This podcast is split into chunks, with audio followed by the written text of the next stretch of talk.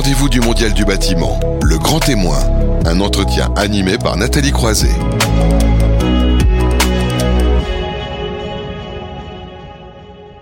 Bonjour à vous toutes et vous tous. Je suis ravie de vous retrouver pour ce rendez-vous du Mondial du bâtiment en direct hein, depuis les studios de Bâti Radio. C'est déjà la quatorzième édition hein, de ce rendez-vous du Mondial du bâtiment. Un, événement, hein, le Mondial du bâtiment qui aura lieu physiquement du 3 au 6 octobre prochain à la porte de Versailles. Les organisateurs Ex-France, la FISB Uniclimat continue plus que jamais de vous informer. C'est pourquoi euh, Batimat, Idéobain et Interclimat vous proposent une émission euh, tous les premiers vendredis du mois en live pour vous informer euh, sur les actualités du secteur. Et on est ravis, puisqu'on commence à chaque fois par la séquence grand témoin, d'accueillir Gabrielle Légeret, bonjour, qui est donc la fondatrice de L'or dans les mains. Vous allez nous en dire un peu plus parce qu'en fait, vous valorisez tous les savoir-faire à travers la France. On va mieux comprendre aussi ben, les enjeux entre guillemets de rural avec vous et puis euh, mieux comprendre tous ces métiers et notamment ceux du bâtiment qu'il faut aussi plus que jamais euh, valoriser. Donc on est ravi de, de, vous accueillir et euh, pour vous accueillir aussi Guillaume Loiseau. Bonjour. Bonjour. Directeur du mondial du bâtiment. Alors on est le 3 juin. Je crois que c'est une date un peu emblématique. Hein on est le 3 juin, Nathalie. Il est 9 h précisément et donc dans 4 mois, euh, jour pour jour, à la même heure, on ouvrira les portes du mondial du bâtiment. Donc des trois salons Batimat, Interclimat, Idéobain. Donc du 3 au 6 octobre à Paris, porte de Versailles. Voilà et c'est euh, le compte à rebours est lancé. On est en ce moment même en pleine tournée euh, de promotion euh, à l'international. Je rentre d'un déplacement euh, à Dakar cette semaine où j'ai rencontré tous les tous les acteurs publics et privés du secteur du bâtiment et de la construction. Et donc je vous annonce d'ores et déjà une forte mobilisation en fait des différents pays et des délégations internationales pour se rendre au mondial du bâtiment avec comme seul objectif les solutions pour décarboner leur pays. Voilà, donc on est vraiment dans, ces questions-là et dans ces enjeux, on va dire qu'on décline hein, depuis le début euh, de ce rendez-vous du Mondial du bâtiment. Donc je vais me tourner maintenant vers euh, Gabrielle Légeret, donc ravie de vous accueillir, la fondatrice de L'or dans les mains. Ce que je disais, votre objectif, c'est de valoriser, de soutenir la transmission euh, des savoir-faire que qu'on peut dire en voie de disparition Est-ce que vraiment, euh, c'est un peu comme les espèces qu'on a en voie de disparition Il y a vraiment, on va dire, euh, un peu euh, des, des, des métiers en péril, vous pourriez dire? Ils sont fragilisés mmh. dans tous les secteurs parce qu'on a supprimé beaucoup de formations et qu'on les a dévalorisées auprès des jeunes et qu'aujourd'hui, on a un certain nombre de, de savoir-faire, à la fois dans le milieu artisanal, mais aussi dans le milieu industriel, euh, qui sont en panne, enfin en pénurie de main d'œuvre. Euh, et aujourd'hui, on parle beaucoup de réindustrialisation, de relocalisation. Mais déjà, les entreprises euh, qui, coûte que coûte, sont restées en France euh, font face à des difficultés pour recruter. Mmh. Et c'est ça qui les fragilise et qui, qui finalement menace leur pérennité. et donc, il faut absolument, je pense, faire bouger les lignes pour, euh, pour permettre à la nouvelle génération, pour inspirer la nouvelle génération d'aller de nouveau vers ces métiers-là. Alors, ce qui est intéressant, c'est cette nouvelle génération, on en parle souvent, bon, on a euh, vu de façon un peu emblématique hein, ces étudiants d'agritech qui ont un peu dénoncé aussi en disant, nous, on veut pas rentrer dans certaines entreprises qui ne répondent pas finalement euh, aux objectifs de lutte contre le changement climatique. Vous-même, vous êtes diplômé de Sciences Po, vous auriez pu vous dire, moi, je pars vers un, un super parcours, non pas que ce que vous faites en ce moment n'est pas un super parcours, mais vous avez, vous vous êtes dit, moi je vais réfléchir, peut-être donner du sens aussi à ce que je fais, c'est ça? Oui, je crois que ce genre de choses se font un peu de façon très très évidente. Je crois que le, le peut-être le fil rouge de ça, ça a été la prise de conscience assez tôt de la notion de fracture territoriale dont on mhm. parlait quand même assez peu il y a quelques années. Euh, moi, j'ai grandi dans un, dans un village rural et c'est vrai que je l'ai d'abord senti à l'adolescence par le fait que lorsqu'on habite loin d'une grande métropole, on a accès à moins d'informations, moins de mobilité, moins de, de rôle modèle auxquels, auxquels s'identifier pour, pour choisir euh, finalement euh, les études qu'on veut faire. Mhm. Euh, et ça, je l'ai aussi particulièrement vu quand je suis arrivée à, l'âge de 18 ans faire mes études à, Paris. et je l'ai aussi vu sur le dans le regard qu'on peut porter en fait sur les métiers manuels, sur le monde de l'artisanat, sur toutes ces difficultés que rencontre le paysage finalement de, de, ceux qui font des choses avec les mains et finalement, moi j'ai été entourée de, jeunes à Sciences Po euh, qui ont envie euh, de faire de la politique et donc d'influer sur des politiques publiques ou aller dans le privé et donc d'influer sur les outils de production et qui n'avaient pas conscience de cette réalité-là. Et c'est vraiment dangereux à la fois pour notre cohésion nationale et pour le, enfin, le fait d'être devenu presque une société de service. Mhm a des conséquences dramatiques pour, pour, pour nos territoires. Voilà, et donc vous avez commencé à réfléchir à, un parcours, à contribuer finalement à, aider ces, ces, jeunes aussi qui bah, parfois ou sont, sont dans des domaines ou comme vous le disiez dans des campagnes où c'est pas toujours facile de trouver aussi un, un, métier. Et vous avez commencé par une première association, c'est ça, Chemin d'avenir, hein c'est bien ça? Oui, c'est mmh. ça. J'ai participé à la création de Chemin d'avenir aux côtés de Salomé Berliux, sa fondatrice, qui a pour mission de permettre aux jeunes des zones rurales d'avoir autant de chances de réaliser leur potentiel que ceux des grandes métropoles. Et alors, ça, ça se passait comment concrètement pour qu'on puisse mieux comprendre alors, euh, en fait, chaque jeune était mis mmh. en relation euh, avec euh, un, un, parrain ou une marraine dans n'importe quel autre territoire que, que le sien pour l'aider à, à, se révéler, pour lever un à un les obstacles qui brimaient un petit peu euh, son, son, son, parcours euh, pour vraiment lui permettre de, de, trouver, de trouver sa voie, qu'il ait envie de rester sur son territoire euh, de, ou de, de, partir pour mieux revenir. Mhm. Et ça dans tous les domaines, qu'il ait envie de reprendre un, un atelier de, de ferronnerie ou de devenir diplomate. Voilà, donc alors il y a cette association, mais vous, vous avez au début, hein, c'est comme dans tout parcours, on va dire professionnel, vous êtes, vous avez quand même travaillé, c'est ça, à l'ambassade de France à New York, c'est ça? Vous avez été dans une agence de conseil? Oui, bah, tout ça, c'était pendant, pendant mes études. Donc, la création de Chemin mm. d'avenir, mm. c'était en, en, 2016. Donc, j'étais pas encore en master. Et, et oui, c'est vrai que lorsque, souvent, lorsqu'on entre à Sciences Po, on se dit qu'on a envie de devenir haut fonctionnaire et que tout ça euh, fait rêver. Et puis, finalement, mon expérience sur Chemin d'avenir m'a montré que l'entrepreneuriat social me, me plaisait beaucoup. Euh, je trouve qu'on a une action de terrain et on voit les résultats hum, très tôt et c'est très, c'est très agréable. Et finalement, c'est une, façon aussi de, de, de, de faire du, du politique euh, en, en, agissant euh, sur le bah, terrain. La politique, euh, littéralement en grec, hein, c'est la vie de la cité, hein, si on veut, euh, mes vieilles études de, latin et grec qui remontent. Mais voilà, c'est vraiment agir pour la vie de la cité, finalement. Oui. Mmh. Non, si on veut revenir aux origines, c'est peut-être pas plus mal de, de temps en temps de le rappeler. Voilà, et donc j'ai oui, j'ai eu quelques expériences euh, en ambassade et en cabinet ministériel et dans une agence de conseil. Euh, et puis finalement, il s'est assez vite avéré que ce que j'avais envie, c'était pas de ça. c'était pas de ça. Et ce dont vous avez envie et ce que vous avez créé, c'est de l'or dans les mains. Hein, c'est ce qu'on disait finalement en introduction, parce qu'on est arrivé progressivement à comprendre aussi votre, parcours, à mieux vous connaître. Alors, c'est parti d'où cette idée euh, et, une très jolie formule de l'or dans les mains? bah, D'un constat qui est, d'ici 10 ans, c'est 300 000 entreprises artisanales qui vont être à reprendre mmh. et qui font face à des vrais enjeux euh, de transmission euh, et qui sont extrêmement... Euh, extrêmement fragilisés. Le fait aussi, on a tellement pris l'habitude de consommer mal, à bas coût, et d'avoir finalement déconnecté sa notion de de je consomme et je réfléchis euh, à, à, d'où vient d'où vient mon produit. Euh, on a donc perdu euh, beaucoup de formations. Ça a eu des conséquences assez désastreuses dans les territoires parce que finalement, ça a été aussi accompagné par la désindustrialisation parce qu'on pense évidemment aux petits ateliers d'artisans, mais mhm. il y a beaucoup de manufactures, beaucoup d'entreprises artisanales euh, qui finalement sont, sont, aussi, sont aussi parties. Et au sein de ces entreprises, on avait beaucoup de, de savoir-faire. Euh, et finalement, toute cette période de désindustrialisation, elle a fait perdre euh, un tiers d'emplois au territoire avec des, du chômage en masse.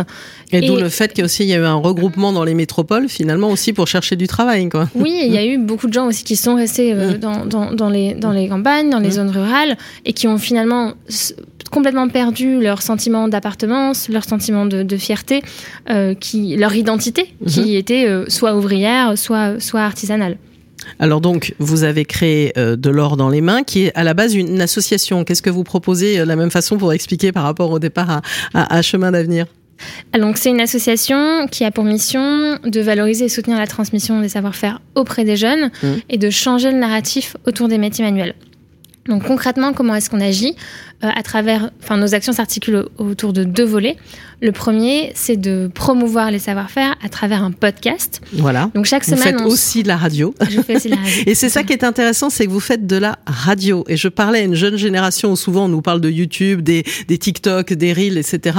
Il y a un retour à la radio et à l'envie d'écouter aussi ce oui. qu'on raconte, hein, de raconter une histoire. Oui, bah nous on a choisi le podcast parce qu'on croit beaucoup au pouvoir de l'audio, mm. au fait de susciter l'imagination, et puis on s'adresse à des populations très jeunes qui sont quand même déjà beaucoup trop sur les écrans pour que pour qu'on leur impose encore des images. Et puis ce qui est intéressant aussi dans la radio, c'est que finalement, euh, finalement, on suggère mm. mais c'est aux enfants eux-mêmes de se créer des images euh, et ça va beaucoup plus les marquer. Donc ça, c'est notre premier volet, un podcast. Donc chaque semaine, on se rend chez un artisan ou dans une entreprise artisanale euh, pour donner la parole à ces hommes et ces femmes qui vont nous raconter euh, leur histoire, leurs gestes, leur matière. Euh, et vraiment, l'idée, c'est d'incarner une nouvelle génération d'entrepreneurs du savoir-faire pour inspirer les jeunes. Mhm. Euh, et notre deuxième volet, ce sont des actions dans les établissements scolaires. Donc on se rend avec deux artisans dans une classe qui, en amont, aura écouté les deux podcasts avec son enseignant ou son enseignante, et on va leur faire faire un objet, et on va leur faire faire un podcast. D'accord. Donc, là, vous vous adressez vraiment aux plus jeunes, hein, c'est ça? Vous allez où Dans quel niveau euh, primaire Aujourd'hui, on s'adresse au CM2. CM2, avec comme mmh. objectif de vraiment construire un parcours mmh. sur plusieurs années, intégré, enfin dans l'idéal, intégré au cursus scolaire, avec plusieurs temps forts. Je pense que une action ponctuelle en faisant venir les artisans dans les écoles, c'est très bien, mais c'est peut-être pas ça qui va vraiment faire bouger les lignes. Et je pense que l'éducation nationale a une grande responsabilité là-dedans, c'est-à-dire qu'il faut absolument réintégrer euh, le, manuel dans, les cours, montrer aussi. Mais dire ça a été dévalorisé finalement. On, a, on, a on a voulu pousser toutes les générations là vers le bac, vers le bac finalement. On s'est fixé un hein. objectif de 80% de mm. réussite d'une classe d'âge au baccalauréat et, et, on, est, on a voulu devenir une société de service mm. euh, avec des conséquences aussi euh, dramatiques sur l'environnement parce que finalement on a juste déplacé nos industries euh, et on a perdu vraiment ce. Et puis un artisan, c'est un service aussi quelque part. C'est un service manuel, mais c'est une forme de service. Absolument. Mmh. Mmh. Donc ça, c'est vraiment euh, ce que vous voulez valoriser. Est-ce que euh, après, on va parler évidemment du bâtiment en particulier, puisque ça nous concerne ici dans le rendez-vous du mondial du bâtiment. Est-ce que dans, dans, tous ces podcasts que vous avez fait, vous avez peut-être un, un témoignage vous qui vous a marqué en particulier? Bah, tous sont, assez, euh, sont assez poignants. Euh, euh, je pense notamment. Alors, on a fait un tour de France des manufactures artisanales mmh. grâce au soutien de Terrifis, qui a un fonds de dotation qui soutient des actions d'intérêt général autour des savoir-faire. Et là, c'était assez formidable de voir ce modèle d'entreprise artisanale qui est la manufacture, qui existe souvent depuis 100, 200, 300 ans. Elles ont vraiment traversé un désert ces 10, 20 mmh. dernières années. Euh, il y en a qui ont disparu, il y en a qui ont réussi à, à, reprendre. Et là, tout de suite, je pense euh, à Pierre Schmitt, qui euh, sera notre dixième épisode, qui sort la semaine prochaine, et qui donc en fait a, repris des industries textiles dans les Vosges, mmh. euh, qui avaient complètement disparu. Il s'est vraiment battu, euh, et il le dit d'ailleurs dans notre podcast. Il dit j'ai l'impression d'être en guerre contre mon pays, tellement c'est difficile en fait finalement de, reprendre une industrie textile. Il essaye de réhabiliter la filière du lin mmh. parce que c'est un tissu. En France, on produit 80% de la production mondiale du lin mais on ne sait plus la transformer. Donc on l'envoie en Chine.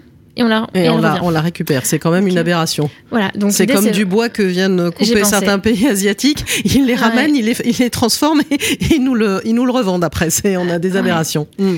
Euh, et donc il essaye vraiment de, recréer une filature. C'est pas la seule. Mm. Et en fait, il a récupéré des machines qui sont d'une qualité exquise. Mais en fait, il n'a trouvé personne qui savait les utiliser. Et du coup, il a dû faire appel euh, à des retraités. Ah oui. Et là, il me dit, mais en fait, on est en train de, de, reconsolider une, filière, mais je ne sais pas où je vais trouver les gens pour y travailler. Ouais, quand je propose une solution mm. pérenne euh, mais euh, je n'ai pas euh, les ressources pour. Ouais, surtout que c'est emblématique parce que le textile est en train un petit peu de redémarrer parce qu'il y a une volonté de la part de plusieurs acteurs de faire redémarrer du textile en France. On dit souvent qu'il faut relocaliser. Je pense qu'on l'a souvent aussi malheureusement découvert avec cette crise qu'on traverse. Donc c'est vrai que c'est un enjeu qui est quand même qui est quand même fort. Hein. Et alors dans le monde du bâtiment, parce que vous aussi vous êtes proche, on va dire vous, vous je crois que vous avez monté un, un groupe, c'est ça, avec des, des acteurs du bâtiment, c'est ça? Euh, non, mais on travaille avec pas mal de, de, groupes. Euh, de groupes euh, en ce moment, on est en train notamment de travailler avec Gazzola, qui est un groupe qui a plusieurs entreprises dans le, dans le monde du bâtiment. Et c'est vrai que le constat est assez unanime, c'est que les métiers du bâtiment souffrent un peu du fait de pas tous être très sexy. Mm. Et parce qu'on parle beaucoup des métiers d'art qui sont, qui sont très beaux, mais c'est vrai que l'électricien, le, le, plombier ou le, plaquiste, eh bien, on en parle moins parce que ça fait moins rêver. Et je pense qu'il faut vraiment recréer une désirabilité parce que ces métiers demandent autant de techniques, d'exigences euh, que, que euh, une à la feuille. et ça, il faut vraiment le, changer. Après, ils rencontrent aussi un, tas de difficultés, notamment en matière de, recrutement, mm. parce que bah, c'est encore des métiers qu'on a, qu'on a dévalorisés. Euh, je pense qu'ils ont... Ou certains arrivent dans ces métiers-là parce qu'on va dire quelque part, ils n'ont pas pu faire autre chose et qu'on leur a dit, bah, euh, va, là-dedans.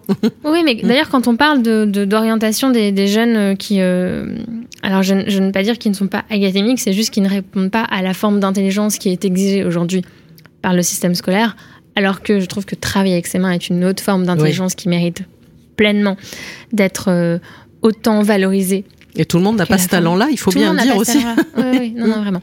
Euh, et, euh, et donc, en revanche, je pense que le bâtiment a une responsabilité en matière environnementale. Mm. Et les jeunes, la jeune génération est très exigeante vis-à-vis de ça. Donc ça, c'est quelque chose qu'il faut changer. Après, là, je parle, enfin, moi, je connais pas du tout les, les grands groupes du, du, du mmh. bâtiment. Je vous parle d'entreprises artisanales. Oui, bien sûr. Bah, qui, qui représentent aussi une grande majorité de ce secteur-là, il faut bien le dire. Mmh. Oui, mmh. euh, et qui ont aussi des difficultés pour ressourcer les bons matériaux. Bien sûr. Euh, parce qu'ils ont été encouragés à, à, construire vite avec des mauvais matériaux.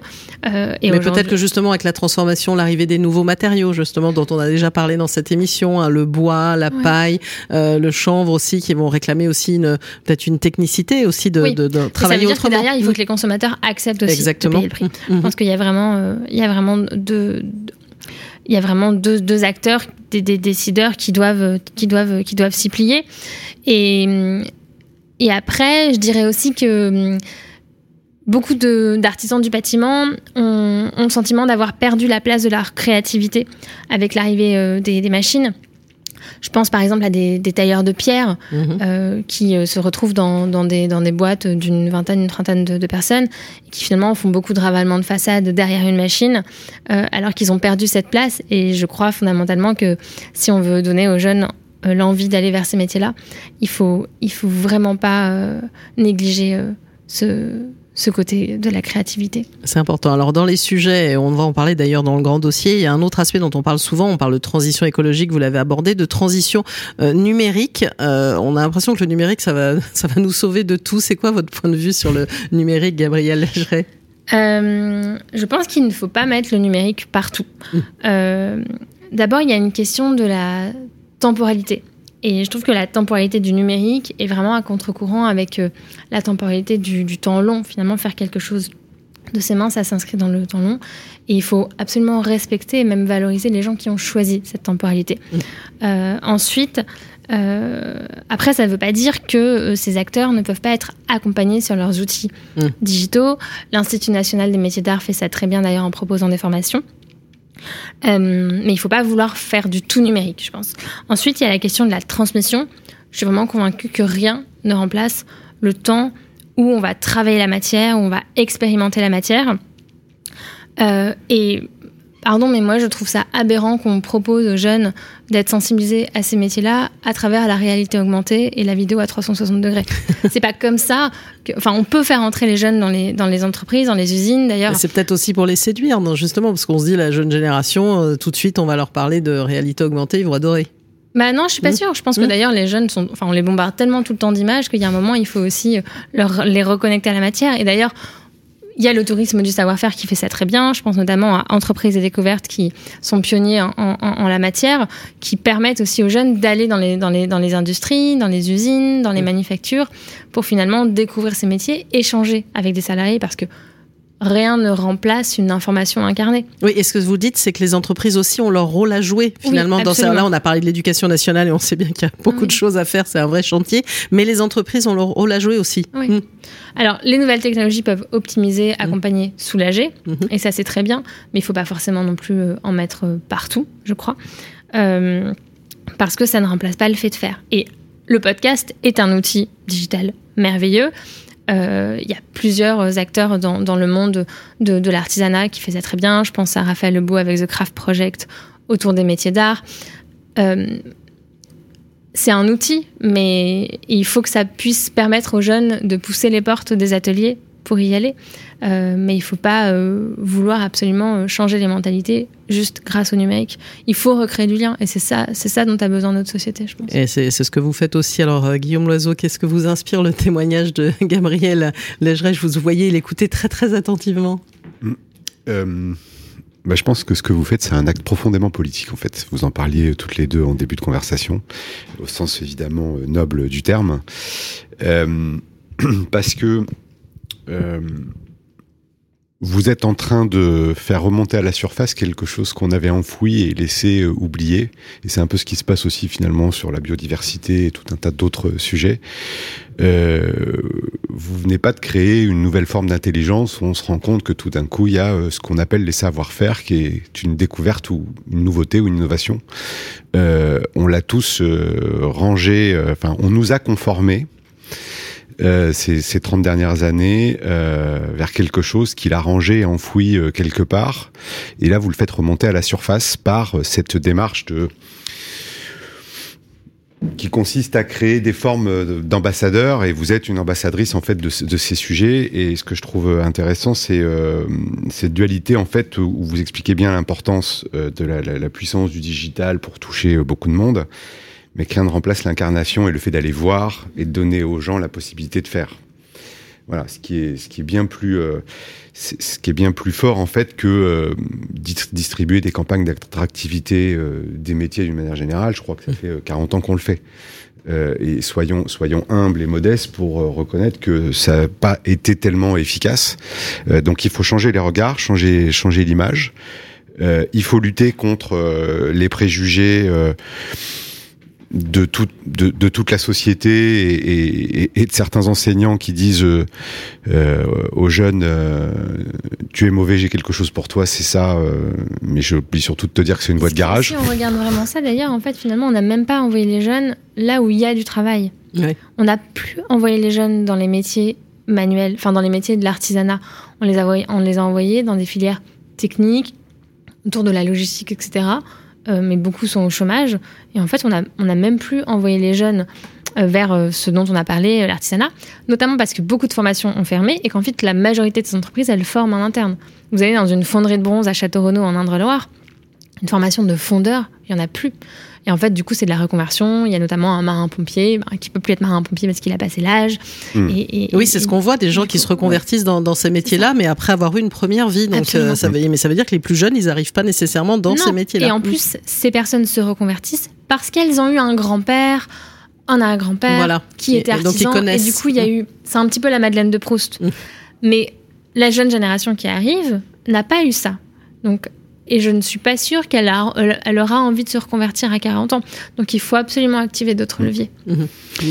Après, je trouve que finalement, euh, pour prendre euh, un champ lexical euh, qui nous a tous un peu ennuyés il y a quelques semaines euh, de grand remplacement, le seul grand remplacement qui a existé, euh, c'est celui que vous abordez, c'est-à-dire le, le, mirage en fait de la technologie et du monde serviciel, voire asservi, euh, qui a remplacé une bonne partie, pas tout, mais euh, de ce monde des savoir-faire, du geste et pas seulement. Euh, parce que le geste, en fait, vous parliez des mains, évidemment, c'est les mains, parce que c'est la représentation physique, en fait, euh, la plus concrète. Euh, mais ces mains, en fait, elles, elles c'est pas juste un mouvement. Ces mains, elles créent. Euh, donc c'est une démarche en fait qui est profondément animée par un sentiment de créativité euh, et, et, puis, et effectivement pas aussi. juste pour les gens qui font des, des, des, des, vitraux ou des choses qui relève d'une très grande démarche artistique. Mmh. Euh, même, même quand on fait une menuiserie, une porte qui, une fois qu'on la met dans son usage, semble tout à fait euh, banale parce qu'on lui demande de s'ouvrir et de se fermer, euh, c'est quelque chose en fait qui relève de la créativité. Et même un électricien. Et, je veux dire, et, et même un électricien. l'électricité d'une vieille longère, c'est faut vraiment avoir la tête sur les épaules. Et puis les artisans qui ont qui ont ces métiers, évidemment, ils ont cette euh, cette agilité, cette forme d'intelligence qui consiste à, créer des choses avec leurs mains. Euh, mais ils ont aussi plein d'autres compétences dont on parle pas parce qu'en fait on, on, les voit plus. Euh, un artisan, il a une autre compétence qui est quelque part dans une forme d'académie aussi, enfin une forme de compétence académique. Si c'est un bon artisan, il sait s'organiser. Et ça, c'est une vraie compétence. Mmh. Euh, si c'est un bon artisan, il sait travailler avec les autres.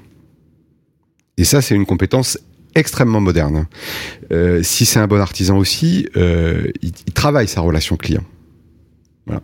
Donc en fait, il y a plein de compétences quand on est un bon artisan et qu'on réussit, et pas juste euh, cette aptitude. On a l'impression qu'on en a hérité, euh, que c'est un peu un don de la nature pour certains, parce qu'en fait, moi, à titre personnel, je sais pas faire grand chose avec mes mains, et j'ai tendance à penser que j'ai hérité de ça et de cette incapacité. En fait, c'est pas le cas. Il y a plein, il y a plein d'autres sujets. Donc franchement. Euh, euh, je ne veux pas jouer le porte-parole des auditeurs de Bâti Radio, donc euh, moi je voudrais vous dire merci et je suis sûr qu'ils se rejoignent derrière, derrière moi euh, parce que ce que vous faites est extrêmement courageux et audacieux et c'est pour ça que je voulais absolument que vous soyez là ce matin et je vous remercie d'avoir accepté cette invitation. au sens noble du terme, il faudrait vous vous cloner parce que parce qu'en fait le pays, tout le pays en a besoin. Alors effectivement, comme le disait Nathalie je me sens plus concerné et pleinement investi parce que j'ai pas le temps de m'occuper d'autres secteurs et que ma mission principale c'est le secteur du BTP que j'essaye de, de, comprendre et de défendre.